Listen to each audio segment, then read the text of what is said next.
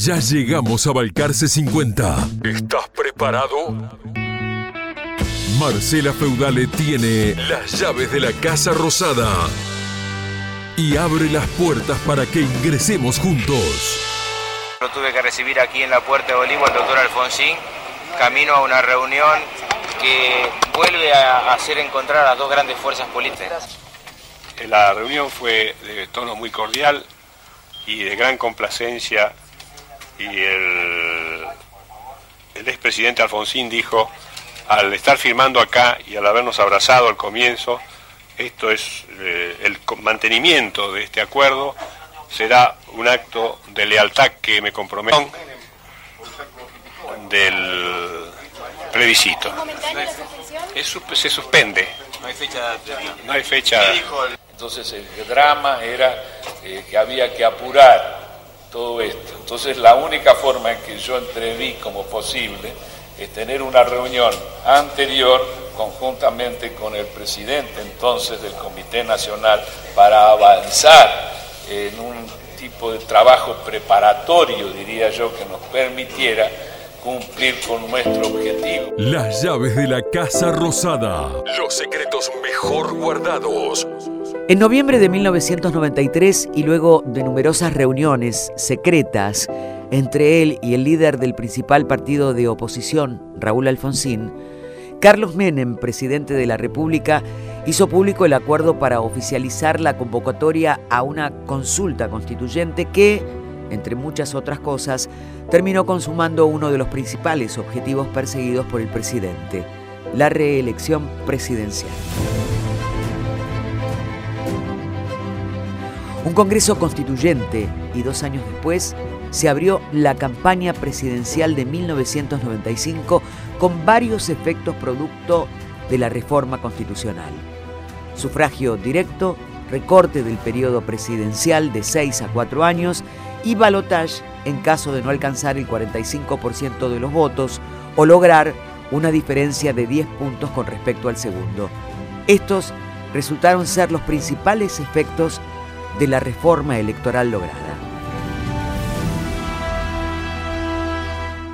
Tenemos los votos, tenemos las urnas y ahora tenemos las llaves de la Casa Rosada. Con Marcela Feudale en la cielo puro aire. aire. Determinada por la constituyente convenida por Menem y Alfonsín dos años antes, las elecciones presidenciales de 1995 marcaron una ruptura con respecto a los dos comicios precedentes a causa de la posible reelección, por primera vez en la historia constitucional argentina, del presidente de la Nación, en un contexto signado por el giro neoliberal que desde 1989 venía conduciendo Carlos Menem, pese a sus promesas de un gobierno populista realizadas durante su campaña seis años antes. Quien nos habla es Lisandro Sabanés, periodista, docente universitario e internacionalista y especialista en comunicación política.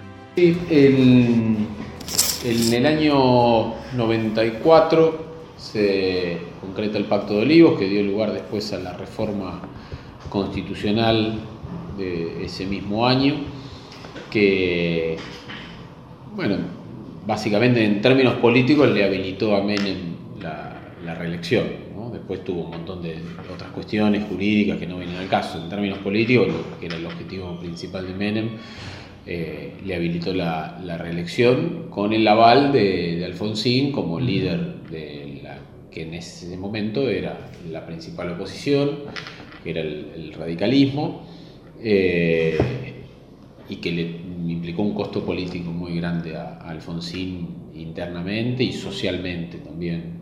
Este, y de hecho le dio aire a, lo que después fue, este, se convirtió después en, la principal oposición que fue el Frepaso.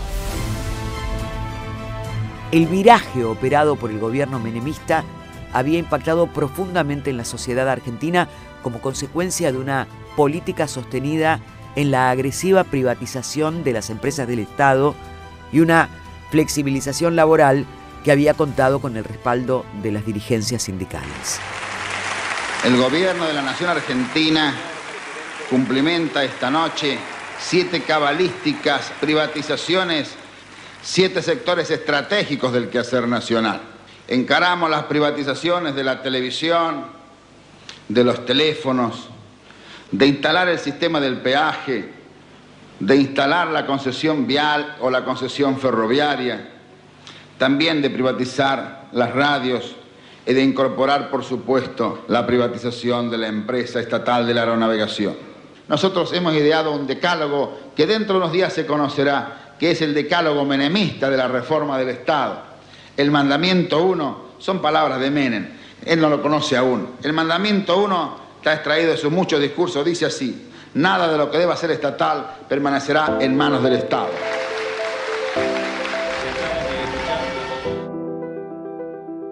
A partir de dichas reformas del Estado, Menem había amainado artificialmente la hiperinflación heredada de Raúl Alfonsín a través de un plan de convertibilidad que, ideado por su ministro de Economía, Domingo Cavallo, le permitió domar el precio del dólar hasta colocarlo en paridad con el peso argentino, reduciendo el nivel de inflación a un dígito por primera vez en 10 años. No obstante, las consecuencias de estos logros macroeconómicos eran sentidas por los sectores mayoritarios de la sociedad. Dicho plan de convertibilidad fue anunciado por el ministro Cavallo como la llave mágica para superar por siempre la severa crisis económica atravesada por el país. El peso, que a partir del primero de enero valdrá igual que el dólar, es una moneda destinada a perdurar con ese valor por muchos años. Me atrevo a decir por décadas.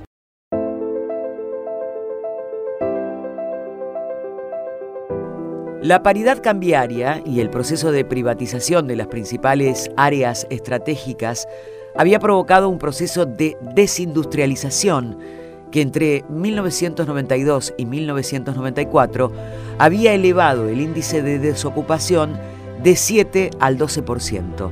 No obstante, la productividad que demostraba este modelo económico hacía obviar esta situación mientras el Producto Bruto Interno se incrementaba para felicidad de sus promotores y en especial de un presidente que a raíz del Pacto de Olivos no solo había generado fuentes tensiones dentro del partido de su principal adversario, Raúl Alfonsín, sino que además había logrado concentrar un enorme poder político al reunir en su propia mesa a políticos, gobernadores provinciales, sectores sindicales, empresarios e inversionistas extranjeros. Menem que venía con altos índices de respaldo popular a partir de haber podido eh, lograr la estabilidad de la economía, de una economía que había tenido picos de hiperinflación durante el último tramo del gobierno de Alfonsín, e incluso también durante los primeros años del gobierno de Menem con el plan de convertibilidad de un peso un dólar, logra controlar la inflación, que ha sido un, mal constante en la economía argentina desde mediados del siglo XX para acá, eh, que en ese momento había logrado índices este, de los más altos de la historia, con la, lo llamada justamente hiperinflación. Eh, entonces, en función de esa estabilidad y de este, políticas que en ese momento tenían respaldo popular de privatización, eh, de apertura económica, de importaciones. Eh, Menem tenía, medía que él, si, la constitución, si él podía modificar la constitución, tenía grandes chances, como efectivamente fue, de ser este, reelecto. ¿no? Así que eh, efectivamente él encara la campaña de una manera totalmente distinta a lo que había sido la campaña del 89, de su primera elección. Eh, muchos decían y, dicen, yo comparto, que en esa elección del 95 Menem este, se sacó de encima la carga simbólica de que en el 89 había prometido una cosa y había hecho otra, porque en el 95 ya nadie podía desconocer el perfil que tenía el gobierno de Menem y sin embargo fue ratificado en las urnas con más del 50% de los votos.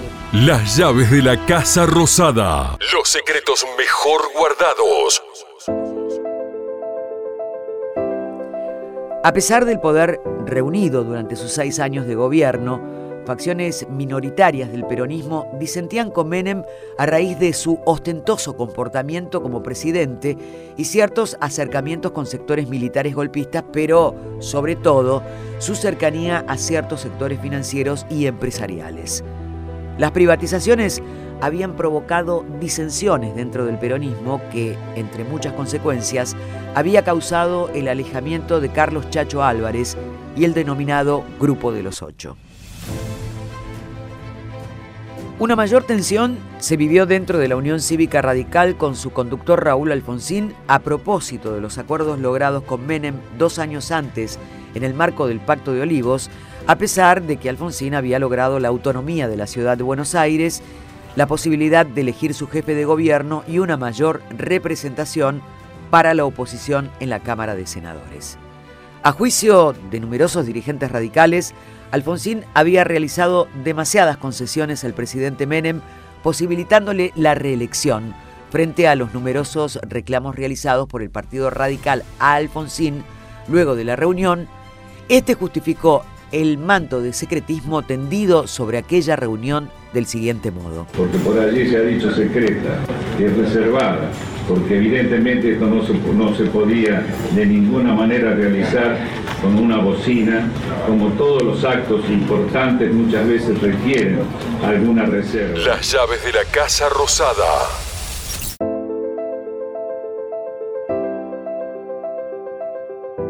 A pesar que la celebración y firma del acuerdo se realiza dos años antes de las elecciones presidenciales, su repercusión sobre el mismo se manifestó tanto en la posibilidad que ofreció al peronismo de optar por la reelección presidencial en momentos donde pretendía acelerar su plan de reforma neoliberal del Estado, como dentro del radicalismo, el cual se vio en la necesidad de reconfigurar sus propósitos y en especial la tendencia que debería contender contra la propuesta liberal de Menem.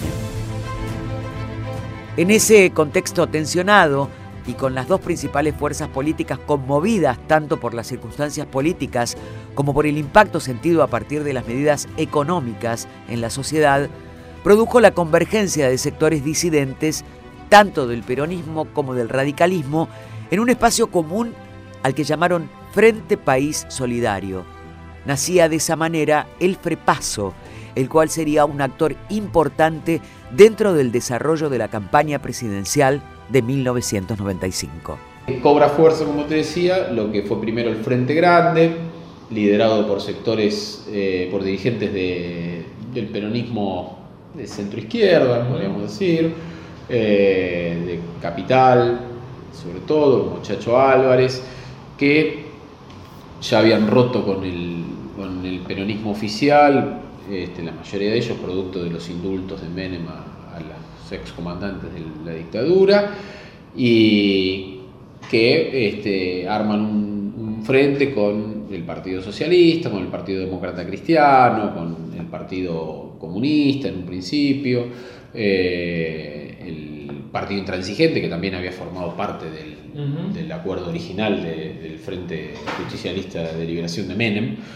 Eh, todos esos sectores de centro-izquierda arman primero el Frente Grande y después, cuando el, gobernador de Mendoza, Octavio Bordón, rompe también con el PJ, se arma el FREPASO, que para las elecciones del 95, con Bordón como candidato, tras haberle ganado una interna abierta, una cosa novedosa en, la política argentina, había habido este, algún antecedente muy chiquito de, Izquierda Unida en, en el 89 entre el PC, el Partido Comunista y el Movimiento Socialismo, entre Vicente y Zamora, eh, pero así a nivel de una fuerza con posibilidades de ganar, como era en ese momento el Frepaso, era la primera vez que se posicionó interna.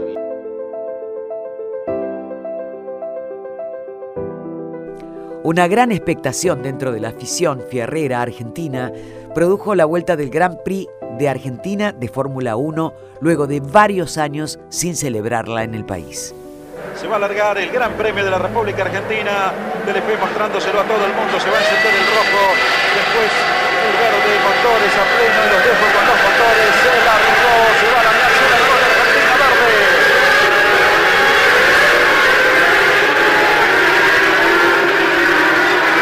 No pudo Schumacher, no pudo colarse, va a quedar cuarto en la primera curva, perdió un puesto por afuera y puede perder otro por adentro. Trompo de Alessi.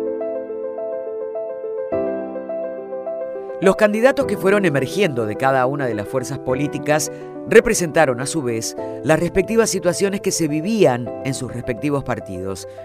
La hegemonía casi indiscutible del caudillo riojano dentro del peronismo, las inesperadas y sorpresivas alianzas acordadas dentro del frepaso o el estado de convulsión irreversible que se sentía dentro del radicalismo signaban el clima electoral resultante de la reforma constitucional.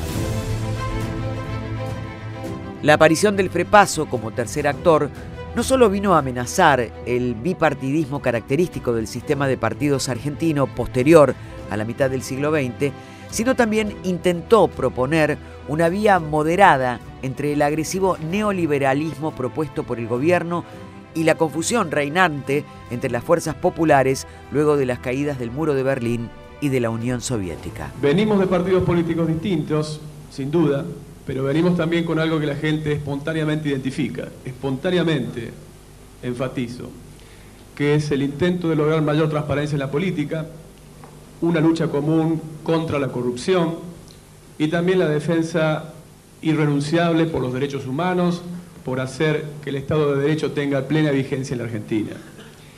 Pero además algo que me parece que afirma el concepto anterior que comparto, Imagínense la Argentina del año 95. Actualmente hay una coalición en el poder. ¿Qué es el menemismo si no es una coalición en el poder?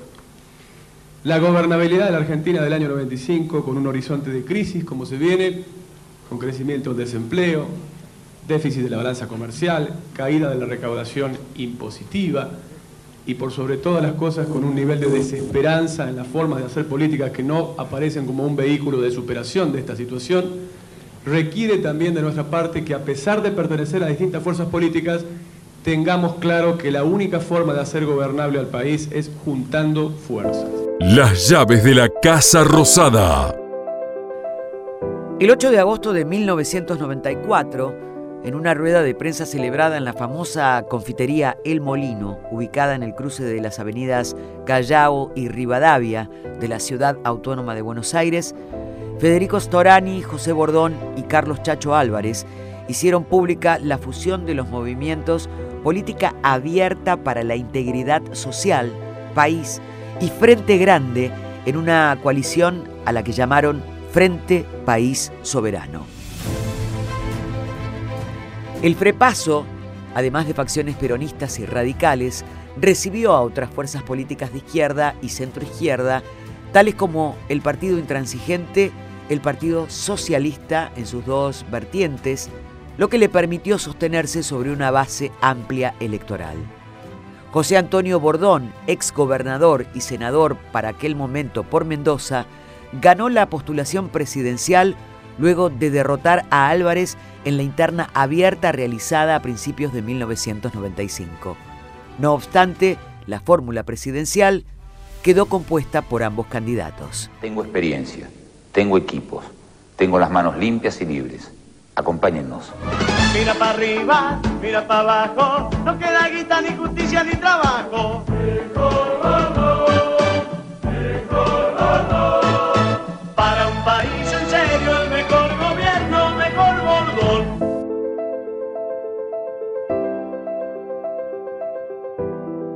Sin apenas oposición dentro de su partido, luego del distanciamiento de las facciones disidentes a su modo de gestión y al Pacto de Olivos, y disfrutando del poder construido en coincidencia con sindicatos y patronales, además del éxito obtenido por la celebración del Congreso Constituyente, el presidente Menem encaró la interna con la única duda de quién sería su compañero de fórmula, pues que Eduardo Dualde, su vicepresidente, había sido elegido gobernador de la provincia de Buenos Aires en 1991. En esa situación, Carlos Rucauf fue su compañero de fórmula. Yo le decía antes de ahora a este directo amigo, el doctor Dualde, que lo ideal hubiera sido que me acompañe nuevamente en la campaña electoral que ha de culminar con la emisión del voto por parte de los argentinos el día 14 de mayo. Él se postula para su reelección en la provincia de Buenos Aires. Elegí para que me acompañe en esta función a un hombre que ya fue ministro, por eso hablé de un justicialista o peronista de raza, allá en el tercer gobierno del teniente general Juan Domingo Perón, cuando apenas tenía 32 años, ministro de Trabajo. Después, embajador, parlamentario, ministro del Interior, es el doctor Carlos Rucao. Carlos Rucao, ministro del Interior actual, entonces, compañero de fórmula, si lo saluda.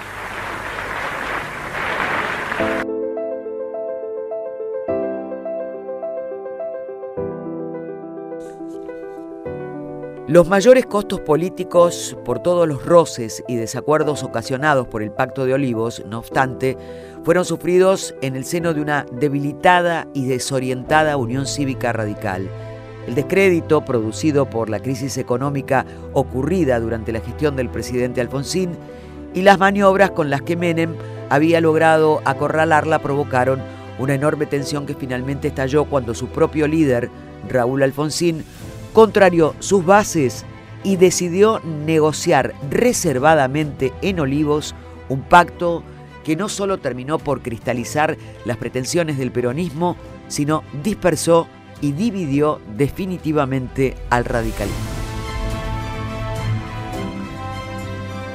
Los exiguos resultados logrados a propósito de la elección de los constituyentes en 1994, los peores en la historia centenaria de ese partido, profundizaron la brecha abierta entre el líder del partido y sus bases, a tal punto que los cuatro gobernadores radicales de Córdoba, Chubut, Río Negro y Catamarca, Angelos, Maestro, Masachesi y Arnoldo Castillo, respectivamente, dieron libertad de voto a sus electores durante la campaña constituyente y se separaron en distintos frentes al momento de las primarias internas. Además de Angelos, otros líderes como Fernando de la Rúa, Juan Manuel Casela y Rodolfo Terraño mostraron su desacuerdo a la línea de Alfonsín, colocando en vilo cualquier expectativa de victoria presidencial. los radicales me parece que este, estaban más este, cerca de, tratar de contener que de aspirar a, llegar a un balotaje o mucho menos a ganar la elección. Fueron con un candidato que había tenido su minuto de fama, como Horacio Massachesi, porque había, este, eh, de alguna manera, eh, robado la, bóveda del tesoro de la provincia de Río Negro para pagar salarios, este, cuando no se lo permitían. Eh, y eso le había dado dimensión nacional a Massachesi en una especie de Robin Hood, ¿no? que para pagar salario había saqueado las arcas del Estado. Eh, pero bueno, no, no, no, pasó mucho, el radicalismo estaba muy golpeado, entró en una pendiente que, bueno, después tuvo un, pico de subida con De la Rúa, pero después fue, eh, me parece que, entró en una pendiente de la que ya nunca más se volvió a recuperar del todo el radicalismo, eh, y en esa elección quedó tercero. En medio de ese cargado clima interno, el radicalismo celebró sus primarias internas entre un binomio que, como el de Horacio Masachesi y Antonio Hernández, había recibido el apoyo del mismo Alfonsín y Angelos, y el de Federico Storani y Rodolfo Terranio, quienes eran respaldados por Sergio Montiel, Juan Manuel Casela y De la Rúa.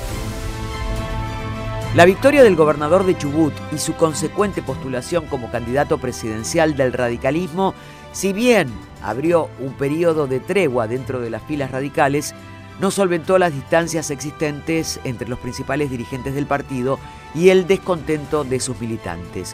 Una prueba de estas diferencias internas se manifestó en el debate sostenido entre el líder Alfonsín y uno de sus principales dirigentes, Fernando de la Rúa. Bueno, como ven, mi, mi intento de mediación ha fracasado. No, no, no ha fracasado porque vamos a seguir siendo muy buenos amigos y vamos a, si él resulta ganador, yo lo voy a apoyar y si yo resulto seguramente, ¿verdad? Este, Fernando, presidente del Comité Nacional, me apoyarás. Espero que no se genere allí una situación Pero de bueno, conflicto pero que dificulte ¿Quién es tu el éxito candidato? de la presidencia. ¿Quién es tu candidato? Quiero que se reúnan los delegados de todo el interior del país, que son los que preservaron el Y va a partido ganar alguno. después de las derrotas. Y va a ganar entonces- alguno. Y se va a designar uno. ¿Y por qué no entonces, decís por uno? Porque es muy feo. Yo llevo 47 años, te digo la verdad, 47 años, doctor, en la vida política interna de mi partido. Nunca, nunca, nunca he visto esto. Porque el doctor de la Rúa tiene todo el derecho del mundo a decir mi candidato es Casela, o mi candidato es Juan, o Pedro, o Diego. Pero decir, usted no puede ser candidato a un hombre que ha sido No te pones en víctima. no, no víctima, no víctima, no víctima, es una evaluación pero vetás, ¿por qué no te que jugás por un candidato, decir que el candidato, lo mismo que lo que leemos hoy, Porque tienen que hoy, surgir que, que yo le hago el juego a Menem porque defiendo mi gobierno.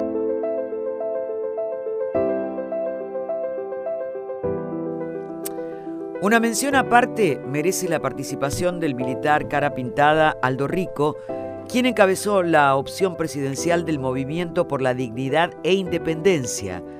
Rico había sido cabecilla de una de las azonadas militares sufridas por Alfonsín al final de su gestión. por la defensa del trabajo y contra el ajuste, por la dignidad de los jubilados, por la seguridad de nuestra familia, el ahorro, la inversión, el desarrollo y la justicia social. Basta de corrupción. Aldo Rico, elector. Venturino, senador. Las llaves de la Casa Rosada. Los secretos mejor guardados. La campaña, a partir de la participación de estos actores y sus respectivas circunstancias, arrancó en un contexto en reconfiguración, luego de los cambios operados a partir de la reforma constitucional, pero, sobre todo, la transformación de una época que se había visto conmovida por la aparente victoria del capitalismo como doctrina histórica.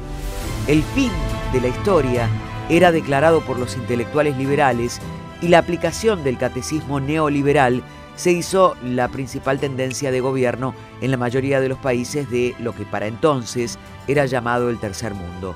Los medios de comunicación y la banca se convirtieron en actores y principales garantes operativos dentro de la realidad social y política de esta etapa. Esto de que, que esta impronta que le había dado Menem al gobierno, del gobierno más tecnocrático y no tan político, que tampoco era tan así, porque había tipos políticos, Corach, Bausá, eh, que eran cuadros, que eran ministros de Menem, que eran cuadros políticos, que laburaban políticamente. Eh, pero sí, esta idea de poner a, lo- a los técnicos a manejar la economía se linkea con esto de- fin de la historia, ¿no? Bueno, chicos, si no hay más alternativas, si desapareció el comunismo, lo único que queda es el capitalismo con democracia, ¿para qué vamos a poner un político a manejar este, la economía si lo único que hay que hacer es aplicar capitalismo?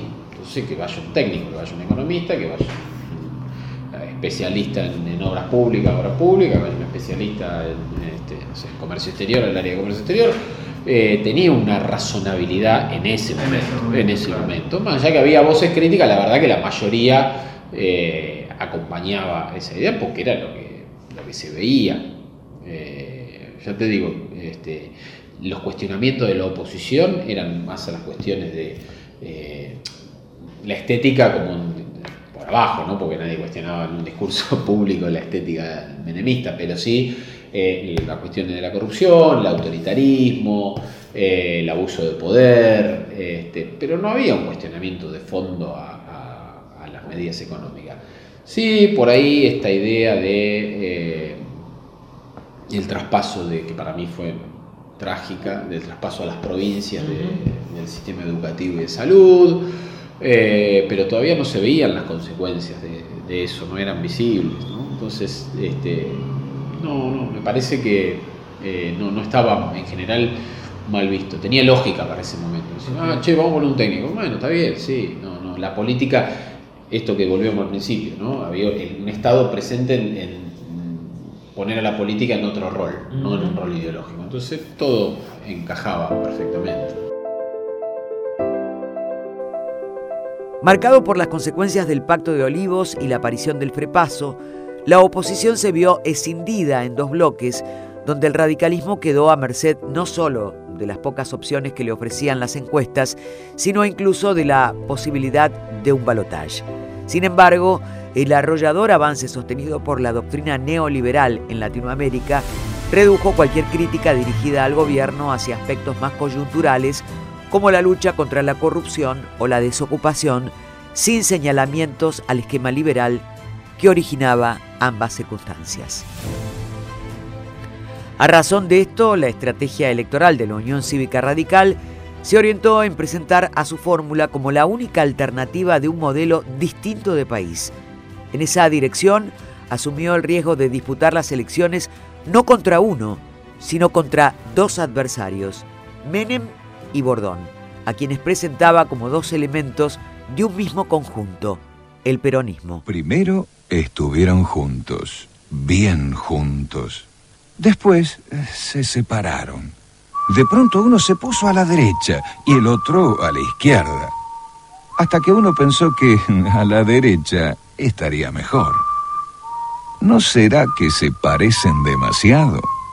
El 14 de mayo, usted decide. Más de lo mismo o producir el futuro. Nuestro compromiso con usted es producir el futuro. El 14 de mayo, Masachesi Hernández para producir el futuro.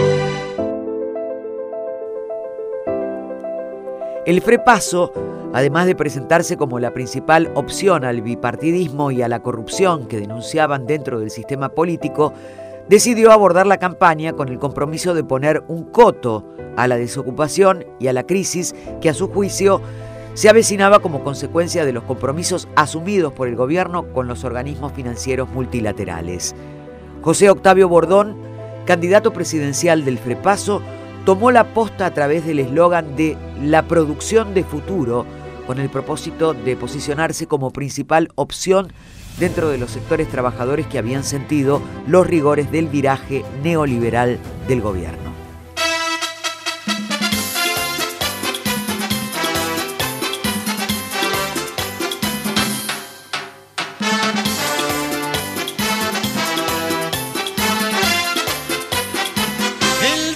Frepaso es la alegría, el frepaso es la canción, el frepaso es nueva vida, alegría y corazón. El frepaso es la alegría, el frepaso es la canción, el frepaso es nueva vida. El peronismo, por su parte, y a diferencia tanto de los radicales como de los frepacistas, intentaba solventar el comicio electoral en la primera oportunidad y en ese sentido se orientó a mostrar como mayor éxito lo que a su criterio resultaba su principal conquista, la recuperación de la economía argentina y su cercanía a los principales centros financieros del capitalismo, los cuales presentaban al caso argentino como un completo milagro, más aún cuando Menem pretendía encarnizar aún más los vínculos con la mayor potencia del mundo occidental, Estados Unidos, tal como lo dispuso el mismo presidente al inicio de su gobierno. Camino rumbo a un nuevo orden.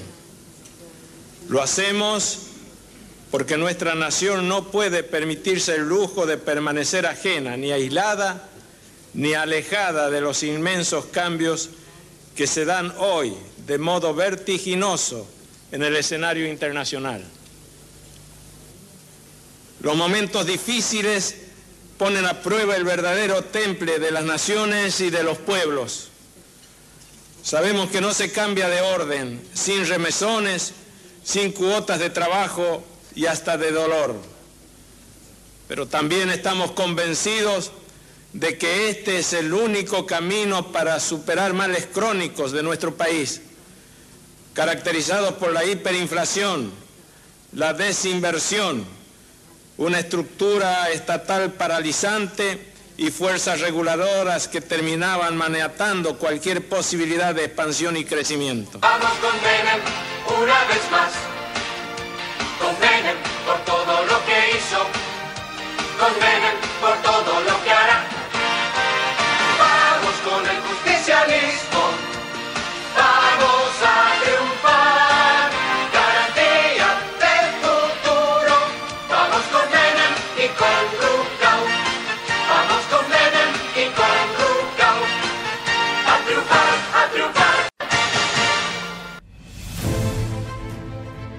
La campaña electoral del peronismo fundamentó su estrategia en dos aspectos principales que blindaron la candidatura de Menem. El aprovechamiento de la televisión en un momento de pleno furor luego de la privatización de los canales que habían sido del Estado y el incremento del consumo impulsado por la modalidad de pago en cuotas. Además de esto, una circunstancia personal vivida por el presidente sensibilizó mucho la imagen del presidente frente a la sociedad. El empleo de los programas de variedades con fines electorales permitió a la candidatura peronista acceder a diversos sectores de la sociedad hasta ese momento desestimado. En esa línea resultó cotidiano ver a Menem trascender de los programas de los noticieros y los programas de opinión política hasta los programas de revista como el de Susana Jiménez, el de Mirta Legrand o Marcelo Tinelli y tantos otros que comenzaban a proliferar en la grilla de unos canales en un momento donde resultaba normal para un programa alcanzar más de 20 puntos de share y la televisión por cable apenas era consumido por los sectores más exclusivos de la sociedad. ¿Nunca se quiso, por ejemplo, levantar una profesora? La verdad, ¿no? Yo digo, por ahí alguna vez una profesora... Me, me haces cada pregunta. Por ahí digo, ya es la oportunidad, digo, pues si no... Mira, mira, mira. Mira, Zulemita. Pero bueno, Zulemita está peleando hoy. Alguna vez un centro hay una profesora así que la vio y... Ah, somos, me hice amigo, amigo de muchas profesoras. No había nacido Zulemita igual tampoco, así que no. Sí, no, pero fui amigo de muchas profesoras. Amigo. Amigo. Claro. Está bien. está bien. Hoy, hoy, hoy, hoy, bien, ¿cómo se siente? ¿Está durmiendo solo usted en este momento? Sí. ¿Duerme solo? Sí. Solo. Mujer, no, porque en serio, una- usted es una persona que tiene mucho atractivo con, con las mujeres, Sí, lo, bueno, lo debe sentir. Una cosa es la atracción y otras cosas es tener que dormir con las mujeres. La paridad cambiaria, por otra parte, permitió al gobierno y la banca desarrollar políticas de endeudamiento individual orientadas a las clases medias que les permitió incrementar una capacidad de consumo de bienes muebles que, fundamentado en el crédito, hasta entonces se habían mantenido restringidos. Al vincularse esta iniciativa con la permanencia del proyecto menemista, se originó un fenómeno socioelectoral al que se le denominó en aquel momento voto cuota. Un tercer aspecto más de orden emocional orientó el voto de la sociedad hacia Menem. La muerte de su hijo en un accidente de helicóptero provocó un estado de sensibilización que durante la campaña fue enmarcado como el costo pagado por el presidente en el cumplimiento de unas tareas que doblaría como homenaje al vástago perdido. Así el presidente lo informó mediante cadena nacional. Al pueblo de mi patria. A mis hermanas y hermanos de Argentina. En nombre de mi esposa, Zulema Fátima, de mi hija, Zulema María Eva,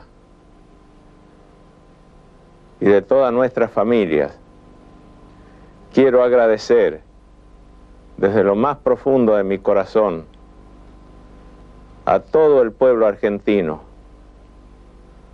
por las muestras de afecto, de cariño y de amor que hemos recibido en estos dramáticos momentos de nuestras existencias. Agradecimiento que hago extensivo también a las muestras de solidaridad que hemos recibido de jefes de Estado de otros países, de otras naciones y a sus comunidades. Son momentos durísimos, pero ¿qué homenaje le puede rendir este presidente a su hijo? Trabajar, redoblar el esfuerzo, no desfallecer. Para que Argentina siga creciendo. Y para que cada día podamos ser un poco más felices en un marco de dignidad. Se pueden decir muchas cosas en este momento, pero me quedo con esto. El día lunes estaré nuevamente firme, como vulgarmente se dice, al pie del cañón, pero para hacerlo retumbar con más fuerza a partir de las funciones que me ha encomendado mi maravilloso pueblo.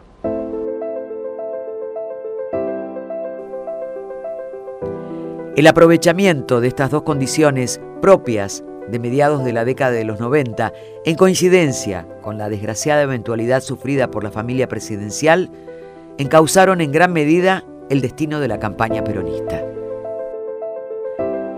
Apenas 13 años luego de la derrota en Malvinas, la Casa Real inglesa envió como emisaria a Argentina a la princesa Diana de Gales en visita oficial.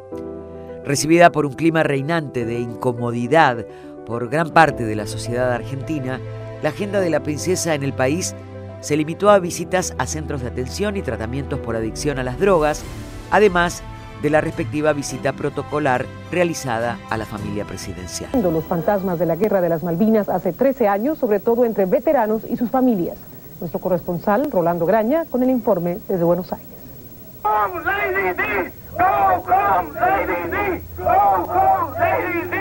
Con algunos repudios pero sin sobresaltos, transcurrió el segundo día de la visita de la princesa Diana a la Argentina.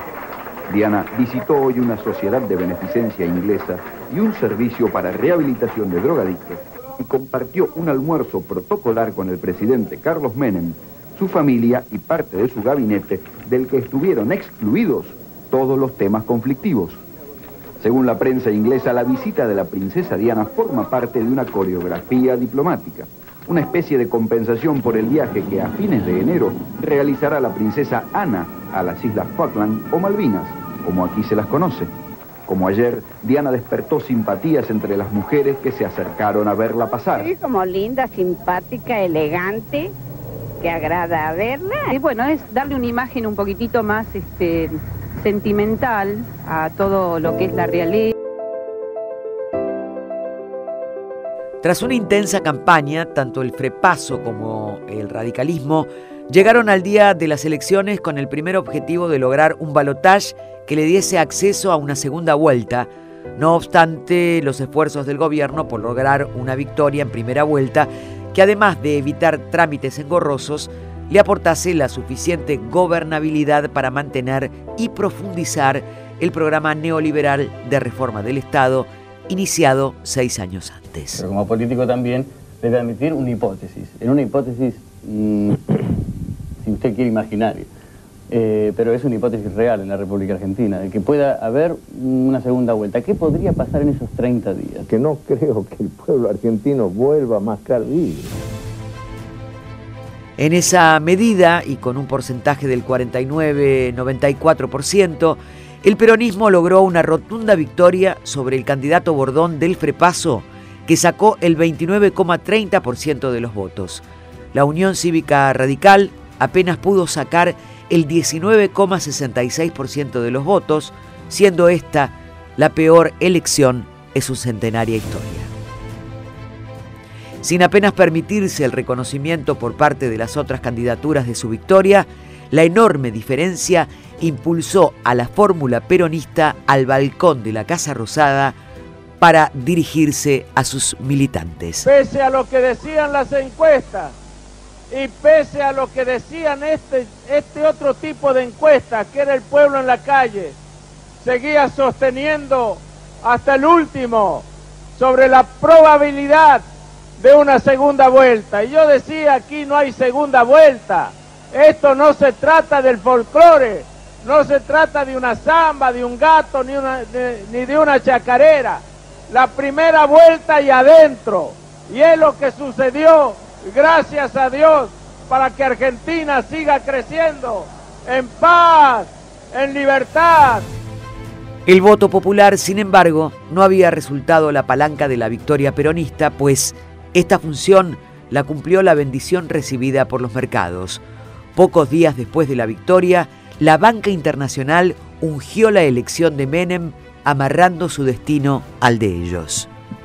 Una de las claves del triunfo de Menem estuvo en la confianza que supo generar entre los inversores extranjeros. El aval de estos fue recibido por el electorado como una promesa de que disminuirá el desempleo. Así, por ejemplo, el ex titular de la Chrysler, Lee Coca, de paso por Buenos Aires, aseguró hoy que con la victoria de Menem, los inversores se sentirán más seguros. La victoria de Menem fue una victoria para la democracia en esta parte del mundo, para los mercados libres y abiertos. Quienes también aplauden el triunfo de Menem son los principales empresarios del país. Le han pedido al ministro Cavallo que aproveche el aval que le dieron las urnas a su política económica para modificar las leyes laborales y reducir así el costo de la mano de obra. Las exportaciones argentinas quedarían entonces en un lugar mucho más competitivo. Rolando Graña, CNN, Buenos Aires. Las llaves de la Casa Rosada. Los secretos mejor guardados. Ahora los devela Marcela Feudale.